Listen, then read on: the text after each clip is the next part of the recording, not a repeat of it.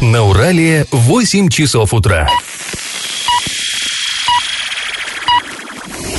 В эфире немного аналитическая, немного юмористическая и слегка музыкальная передача «Заварники» на радио «Шансон Орск». Для лиц старше 12 лет. Доброе утро, друзья! Вы слушаете радио «Шансон Орск». В эфире программа «Заварники». Ближайший час вы проведете с нами, ее ведущими, Олесей Колпаковой. Сегодня мы с вами поговорим а, о коммунальной аварии. Ну, это даже и не авария, это, наверное, катастрофа, правильнее будет сказать так, в Новотроицке. Там просто весь город остался без воды. А, ну, ситуация немыслимая просто, как, как по мне. А, помимо этого, мы вам расскажем о том, что же происходило на заседании, по, а, на заседании суда по делу бывшего министра образования Оренбургской области Вячеслава Лабузова. Главный свидетель обвинения рассказал много интересного о том, как экс-министр строил свой дом, какие технологии использовались и как он проводил время в поездках по курортам. Ну, помимо этого, мы затронем много разных интересных новостей, но все новости будут чуть позже, сейчас по традиции старости. Пашины старости. И всю эту неделю я вам рассказываю, вот и в понедельник, и в среду рассказывал о том, как в 30-х годах э, власти Орска боролись с несанкционированными свалками. И э, вот еще один документ той же поры, 1937 год. Горсовет э, выясняет статус нелегальной ну, громаднейшей совершенно свалки, э, сохранилась в архиве вот эта переписка по этому вопиющему факту. В общем, дело в чем? Председатель завкома, ну, завком это заводской комитет профсоюзов, сами понимаете, по тем временам человек большой. Сейчас у нас профсоюз играет роль не столь важную, и многие говорят, недоброжелатели, декоративную, а тогда, конечно, это было силище. Так вот, председатель завкома Орского кирпичного завода обратился в горсовет с жалобой. Он говорит, возле предприятия, ну и предприятие это ладно, возле жилища рабочих, раскинулась громадная свалка. Телеги, осенизаторские бочки, они туда-сюда так и снуют, не успевают разгружаться, и ветерок разносит всю вот эту вонь а, вместе с навозными мухами, вместе со всеми, а, ну, заразой, разумеется, ну вот, вот по окрестностям, и, разумеется, людям дышать просто-напросто нечем. И на работе они задыхаются от этой вони, и дома у себя тоже. Короче, лопнуло пролетарское терпение. А пролетарское терпение, это, ребята, ого-го. Так вот, а, что такое кирзавод? Вот мы сейчас называем, да, поселок Кирпичный, это там, где вот Белебей, где-то вот в тех краях, это, это а, да, там были кирпичные заводы еще до революции, они такие кустарные были, ну, простенькие, плохонькие.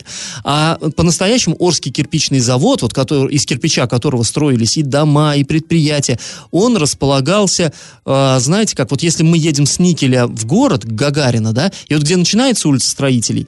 Там вот сейчас промзона такая обширная, там э, ресторан есть в этой промке. Вот. Вот, вот примерно там находился э, Орский кирпичный завод. И вот э, там, получается, рядышком было что? Локомотив строй. Ну, знаете, да, территория современного э, Юмза. Юмза-то уж нет, что ж такое, а? Ну, короче, поняли, мехзавод, Юмс, вот это все. Это локомотив. Потом э, соцгород, ну, понятно, да, это вот новый город. Поселок ВС, это э, временная электрическая станция, это район э, рынка «Авангард». И э, плюс ко всему еще и никель, и крекинг-строй. То есть вот этот вот несчастный кирзавод, его окружало много-много рабочих поселков. И они, конечно, жители этих поселков не желали себе под нос как бы гадить, да, вот это вот, чтобы вонь это шла, и они свозили все туда. А поселок кирпичного завода, он был относительно небольшой, ну, тоже люди жили. И они вот, конечно, возмущались. А, в итоге в горсовете съездили, посмотрели, ой, а там такие кучи, такие горы выросли. И а, написали гневное письмо депутаты э, санитарному инспектору по фамилии Акулов. И тот прислал ответ, я процитирую. «Сообщаю, что мной никогда не отводилось место для осенизационных полей в районе Кирзавода. Имеющиеся свалки неизвестно кем производятся. Их нужно считать самовольными. Надзор за свалками, согласно постановлению СНК, Совет народных комиссаров, возложен на органы милиции. Обижите начальника милиции найти виновных и наложить штраф. Ну, чиновники тут посмотрели, ну, как бы, да, вроде бы, получается, несанкционированно, а где наша милиция, которая нас должна беречь? И написали уже э, телегу туда, в милицию. Начальнику первого отделения милиции в горсовет поступило заявление предзавкома Кирзавода об образовании в районе Кирзавода свалочных мест.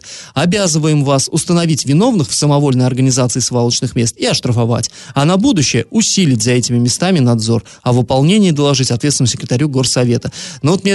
А дальше обрывается переписка, вот как всегда, на самом интересном месте. Как там начальник милиции, он что, пост, засаду выставил э, и ловил вот эти вот э, осенизаторов там и э, вся, всяких прочих вот э, вредителей? Ну, непонятно. Но, тем не менее, времена были жесткие. 37-й год, напомню. Тогда с милицией шутить да, проблема не действительно не меняется. Помните, мы сообщали в прошлом году или даже в этом, что у нас новый прокурор поселился как раз-таки в каком-то новом в, доме и напротив да. свалки, да, то есть там прям несколько метров было. Так называемое помойное озеро. Да, там. да, туда люди свозили все, что можно и нельзя. И э, я, по-моему, вот он как туда поселился, прям на контроль взяли этот вопрос. До этого он несколько лет эта свалка была, и всем было без разницы.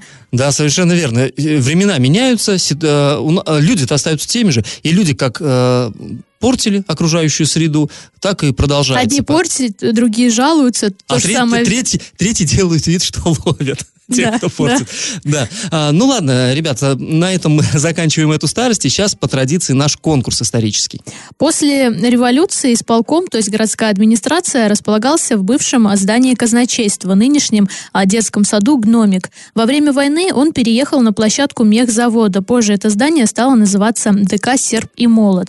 Но между этими двумя адресами был еще один. Это здание известно нам как Старогородской корпус пединститута. Скажите, для чего это здание строилось изначально. Вариант номер один. Оно строилось как банк. Вариант номер два. Как фабрика. Вариант номер три. Как гостиница.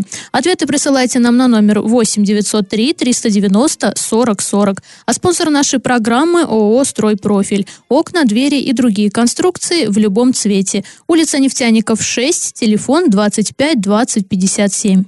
А после небольшой паузы мы вернемся в эту студию и перейдем от старости к новостям. Галопом по Азиям Европам!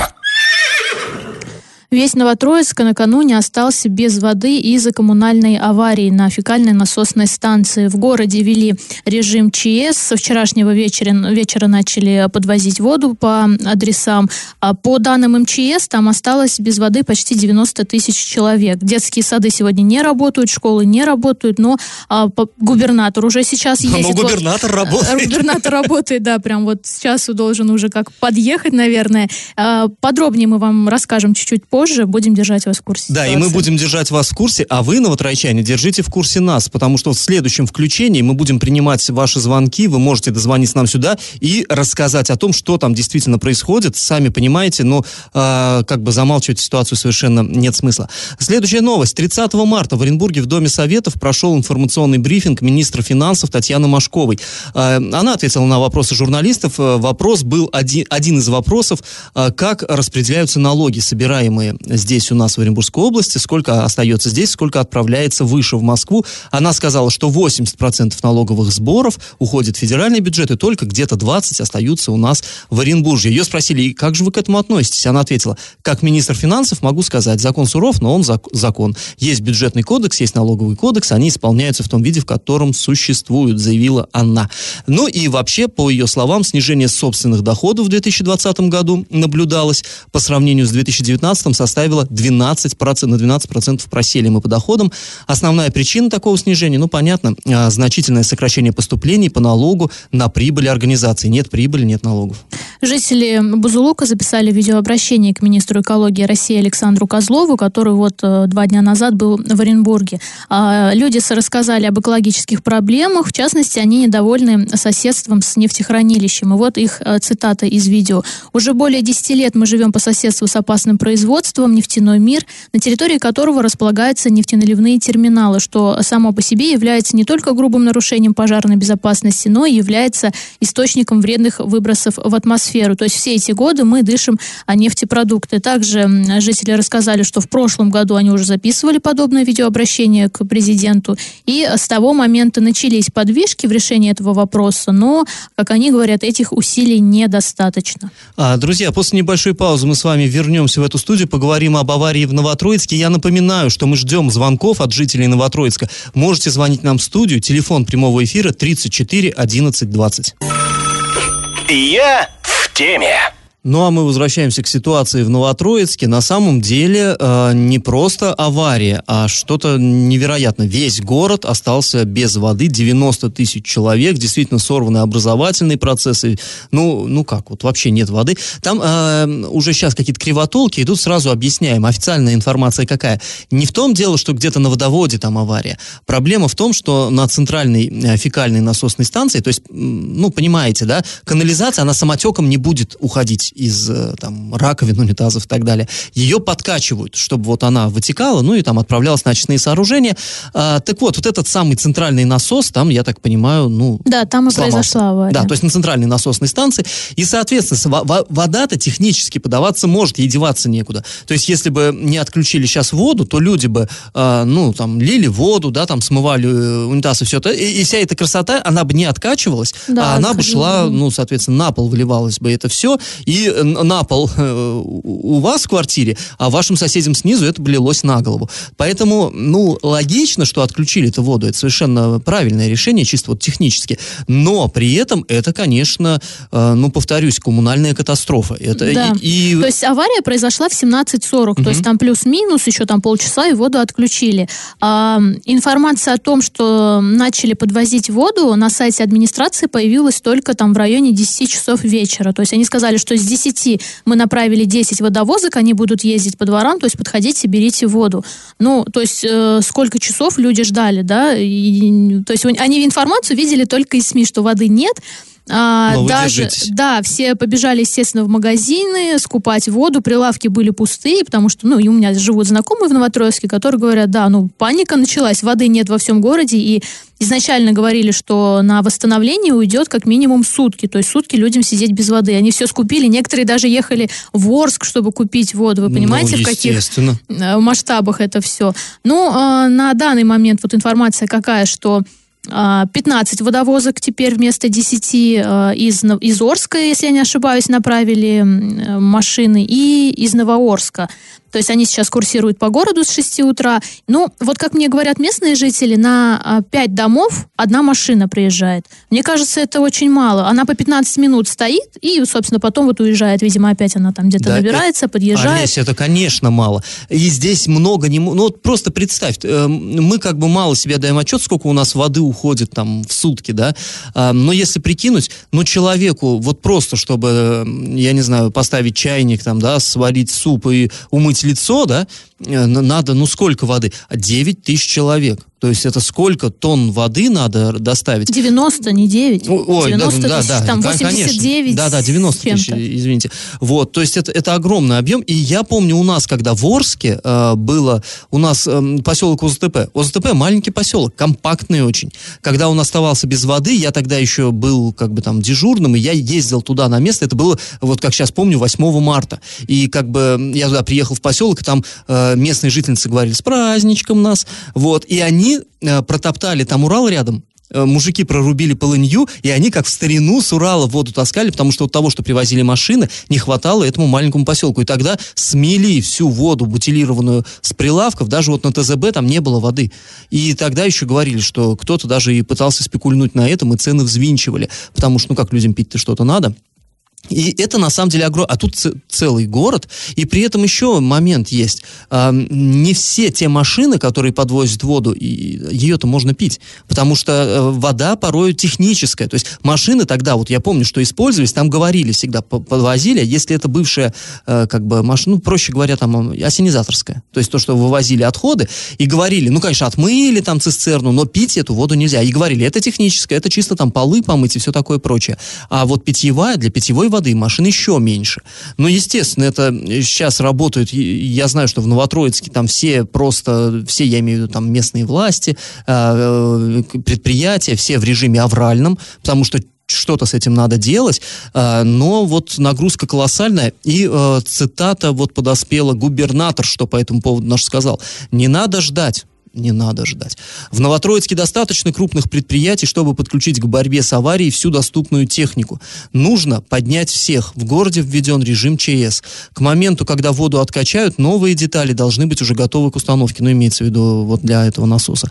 В течение часа нужно собрать всю необходимую технику для откачки воды и приготовить сменные детали. Это еще вчера у нас да, было. это было вчера говорил, в да. районе 11-12 часов ночи он объявил. И знаете, тоже такая интересная ситуация, то есть авария произошла в 17.40. А если я не ошибаюсь, в 8 часов вечера в Оренбурге а, начали показывать спектакль, в котором принимают участие наши чиновники, а, то есть там а, глава Минздрава, Да, вице-губернаторы, да, да, много там чиновников. И Принимают ска- участие, в смысле играют. Играют, да, это, на это сцене. благотворительный спектакль, и деньги, которые от билетов, они пойдут на благоустройство какого-то там Оренбургского сквера. Вот, и а, в зрителях был губернатор. И я, честно говоря, была удивлена, что тут такая у нас коммунальная авария, а наш глава региона сидит и на спектакль смотрит. Но после, видимо, он все-таки э, собрал э, совещание, они проводили по видеосвязи вот с э, властями Новотроицка, Может, в решали... антракте.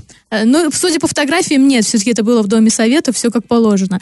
А, вот э, он призвал, да, чтобы соседние города пришли на помощь э, Новотроицку. Сам же он сказал, я утром э, приеду в город. Собственно, в 7 утра, по нашим данным, он выехал. Вот в 9 вроде как он должен уже быть в городе, причем он собирается прямо на место э, ЧС приехать там. Ну, ему, как, как бы это сказать-то, а, мы все помним недавнюю ситуацию, когда там на, в центре области или на, на западе, Новосергиевском скорее, районе, да, область, на да, газозаводе. Ой, была газовая авария. труба. Да, на газопроводе была авария. И тогда губернатор туда не приехал, и это стало объектом вот для таких очень язвительных шуток. И говорили, здрасте, а что этот предыдущий губернатор, Берг, да, он э, чуть что седлал вертолет и мчался там. А, а почему это наш новый губернатор, вот э, как там по видеоконференции? Ну, понятно, да, технократ, высокие технологии, но, наверное, в сложный момент он должен быть Ну, со тогда он народом. объяснил это тем, что я верил в специалистов, которые там работали. Я сам работал в этой сфере там почти 8 лет, и они мне объяснили, как они будут проводить работу. Там, если просто говорить, трубу отрезали, новую вставили, поэтому говорит, я не видел э, На самом, проблемы. и- на самом деле, э, это, это понятно, что губернатор сам ничего сделать не сможет. Не наладит он насос фекальный, не залатает газопровод. Э, И вот я помню тоже, вот мы, Олесь, с тобой вместе были а, в аэропорту, когда вот у нас, помнишь, трагедия Да, была, да. самолет вот этот разбился, да, и понятно, что никто не- э, не мог Берг спасти людей, которые уже погибли в аварии. Но он ночью сел э, в вертолет и из Оренбурга прилетел в Орск. И я помню, я, ну, собственно, мы оба там были, когда он зашел. Для чего он зашел? Ну, не для того, разумеется, чтобы там руководить э, спасательными работами, тем больше они вообще в Подмосковье явились, а, а потому что, ну, как бы, он, это политик, он должен быть э, с народом, это логично, на самом деле. И здесь тогда, как по мне, упреки губернатору делали ну, по существу, э, что он не приехал вот на этот самый газозавод. Ну, очевидно, вот работа над ошибками проведена, и Денис Владимирович вот едет э, сейчас в Новотроицк, может быть, даже уже и домчался. Друзья, мы сейчас еще снова перейдем на небольшую паузу, и потом вернемся к этой теме. Я напоминаю, что вы, в первую очередь, я обращаюсь к жителям э, города Новотроицк, у вас там все хорошо, что ли? Что не звоните-то? Набирайте нас сюда в прямой эфир 34 11 20.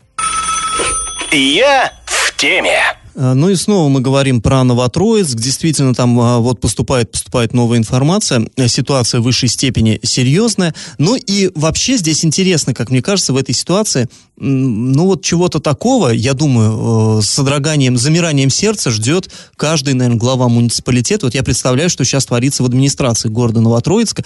Там и так у местной городской власти довольно напряженные э, отношения были с областным центром, и критиковал не раз губернатор там и главу, и вообще чиновников городской администрации. И вот сейчас, конечно, перед выборами вот это вот все, это, конечно, это чисто политически, э, это жуть. Ну, политика политика, но 90 тысяч Да, человек, конечно, понимаете, остались без воды. Причем, а, да, если бы это заранее предупреждали, еще бы кто-то успел набрать, там, купить и так далее. А это просто в один миг раз и нет воды. Потому что, опять же, э, мы говорили, да, авария произошла на фекальной насосной станции, то есть, по идее, как бы вода, она есть. И, и вот в этом случае я не понимаю властей, почему они не могли там, ну, хотя бы за часок дать или 40 минут предупредить людей о том, что, да, а, воды э, не будет, причем режим ЧС ввели, чтобы успели хоть как-то набрать. Но нет, это все как-то быстро начали делать, никого не оповещая, и э, как обычно у нас пострадали люди. Ну да, и э, здесь вообще, знаешь, такая тоже э, штука, вообще, как, народная мудрость говорит, где тонко, там и рвется. И вот здесь вот это вышло из строя, вот этот самый насос, и, как я понимаю, ну, коммунальные, э, коммунальщики, они могли чего-то подобного ожидать, только не знали где.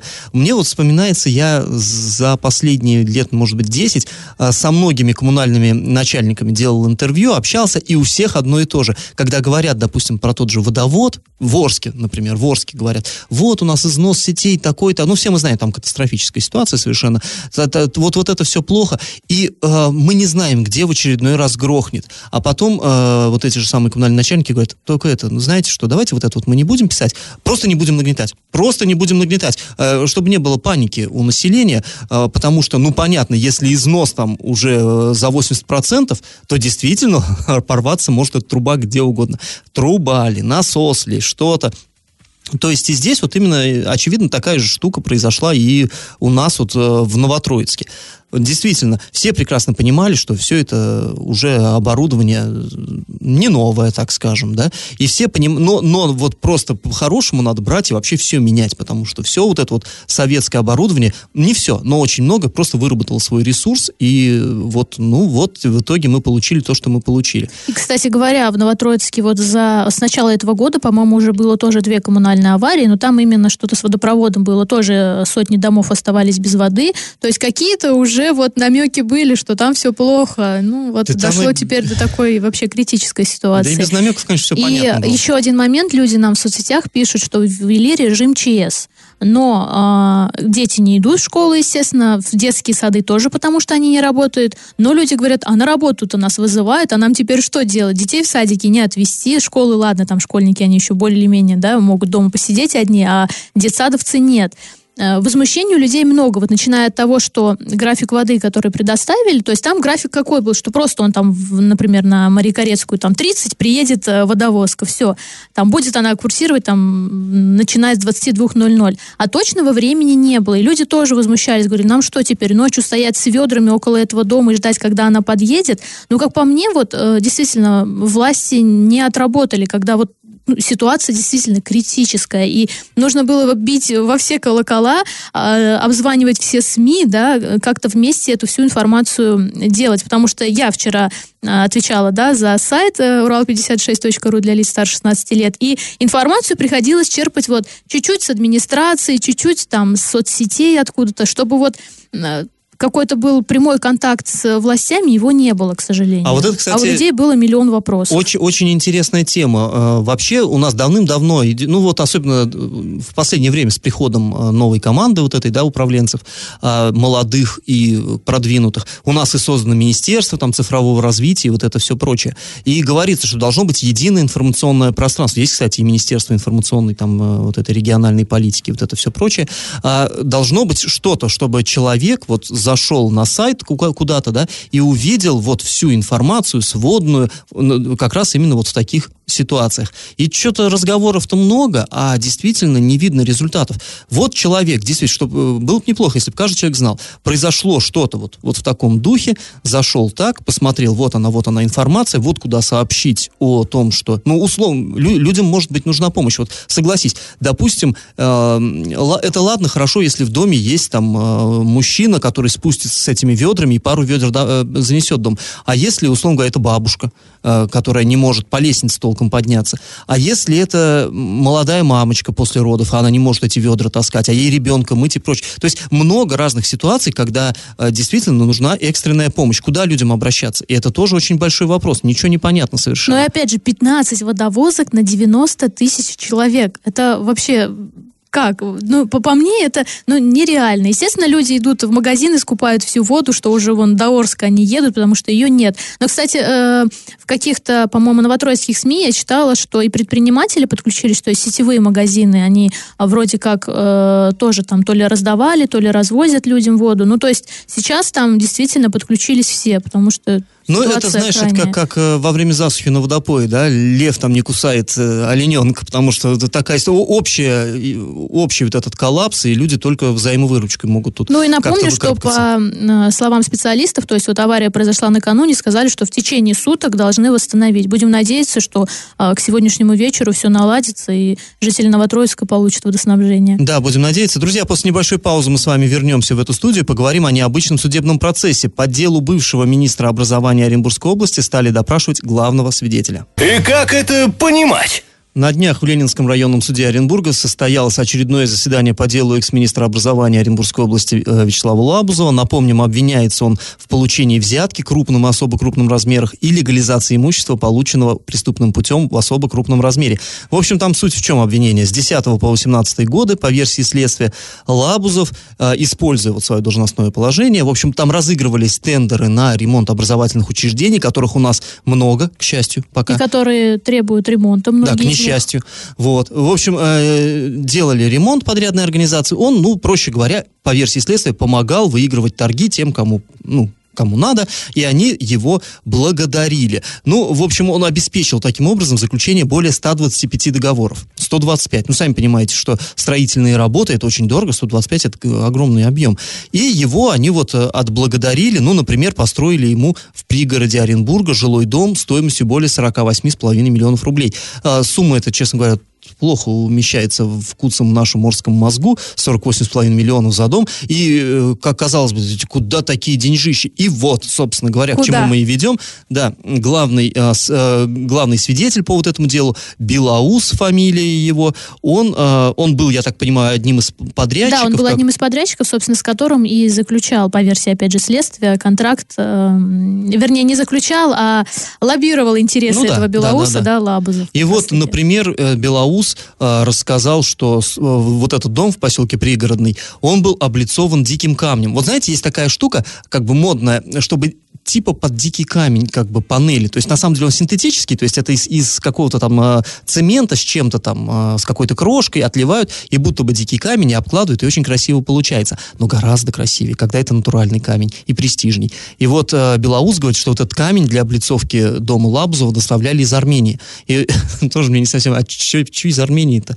Э, почему не из Италии? Ну ладно. Ну из Италии у него техника, тот же Белоус сказал, что а, техника, которой был оснащен дом, там она вообще просто топовая, таких практически в России вообще не бывает, и тоже там доставляли ее чуть-чуть ли не из-за границы, ну, по крайней мере, он так говорит, да, там все дорого, богато. Да, ну и вот э, тоже по его словам, там бассейн э, в этом доме стоил 4, цел, ну, 4 миллиона 600 тысяч рублей. Э, тоже... Он там был с ионами серебра, ну, то есть свидетель очень так э, все описывает детально. То есть ну, он... свидетель, дело в том, что он заключил э, соглашение со следствием. Да. Дело в том, что у нас э, в стране не только получение взятки является преступлением, но и дача ее тоже является преступлением. И, в общем-то, это практика, которая применяется во всем мире. Если ты, тебя за что-то подтянули, за какое-то э, нарушение, ты можешь заключить совершенно официально э, со следствием там, соглашение, и тогда ты даешь показания, и тебе твоя вина как бы, ну, значительно срезается. То есть это, в общем-то, не только в России, это везде так э, используется. Вот. Ну, мы знаем там всякие гангстерские процессы в США, когда какой-нибудь из мелких гангстеров э, вкладывает боссов мафии.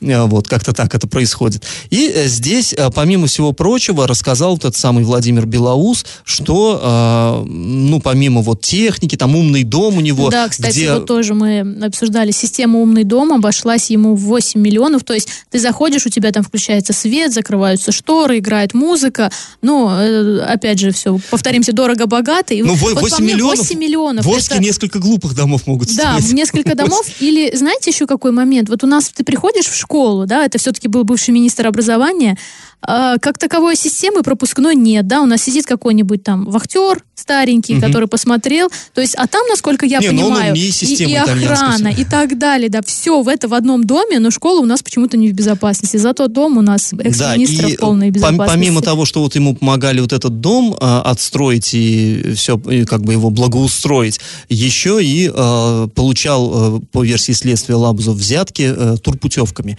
И в частности, вот э, ездил Вячеслав Лабузов вместе с вот с этим самым Владимиром Белоусом на Мальдивы. Тоже вот на деньги, полученные таким образом. В общем, ну, очень... Ну, кстати, про Мальдивы. То есть на всех заседаниях СМИ разрешали присутствовать, а именно на этом моменте попросили удалиться, потому что сказали, ну, там есть некие подробности, которые журналистам знать не нужно. Подробности именно, что там происходило что в происходило, поездке. Да, да. В поездке. А, ну, в общем, в высшей э, степени интересная история. И вот, кстати, путевок, только стоимость только путевок э, составила более двух миллионов рублей. То, что вот э, получил возможность министр с друзьями как бы проехаться по заграницам. Ну, ну там интересно. дело очень большое. Если не ошибаюсь, там 90, по-моему, томов, свидетелей там за сотню. То есть рассматриваться еще будет очень долго да, это дело. так что вы не, это, не переключайтесь, мы еще много вам интересного расскажем. Друзья, сейчас мы прервемся на небольшую паузу, потом расскажем очередную новость дна. Новость дна. В Орске полиция задержала мужчину, который сообщил о минировании дома на проспекте Ленина 26 марта. Об этом сообщает региональный, э, региональная полиция. Выяснилось, что в тот день 40-летний житель Орска был в гостях у знакомого и употреблял алкоголь. Спустя какое-то время он решил позвонить своей сожительнице, но они поссорились. И после этого мужчина неожиданно решил позвонить на номер 112 и сообщить о минировании дома, где, ну, собственно, он, и проживает его Вот не хочешь ты со мной разговаривать, так иди на мороз. Решил, вот, видимо, да. он так. Но мужчину нашли в отношении него... Но она вышла на мороз, там эвакуировали да, весь дом. Да, эвакуировали весь дом. А, в отношении него возбудили уголовное дело. А теперь его могут обязать выплатить штраф. Вот по данным УМВД, штраф там от 500 до 700 тысяч рублей. Или отправить его в колонию до 5 лет. Ну, вот раз, такая развлекся вот мужик, конечно. Да, вышла. Сейчас мы снова уйдем на небольшую паузу, а потом вернемся в эфир, чтобы подвести итоги нашего исторического конкурса. Раздача лещей.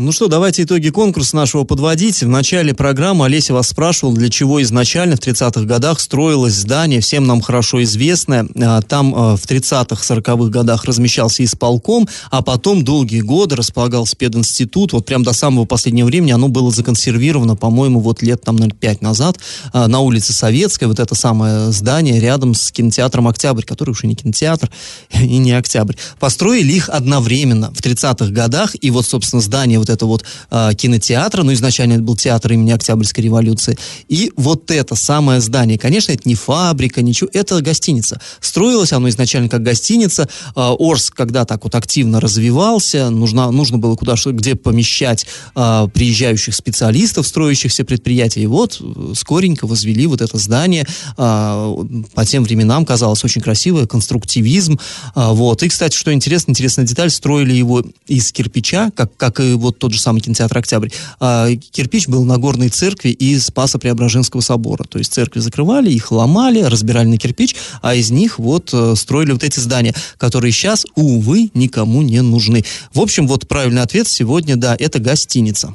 Победителем у нас становится Лидия. Вы получаете бонус на баланс мобильного телефона. А я напоминаю, что спонсор нашей программы ООО «Стройпрофиль». Окна, двери и другие конструкции в любом цвете. Улица Нефтяников 6, телефон 25 20 57. И на этом мы с вами прощаемся. Снова встретимся уже в понедельник. Пока. До свидания.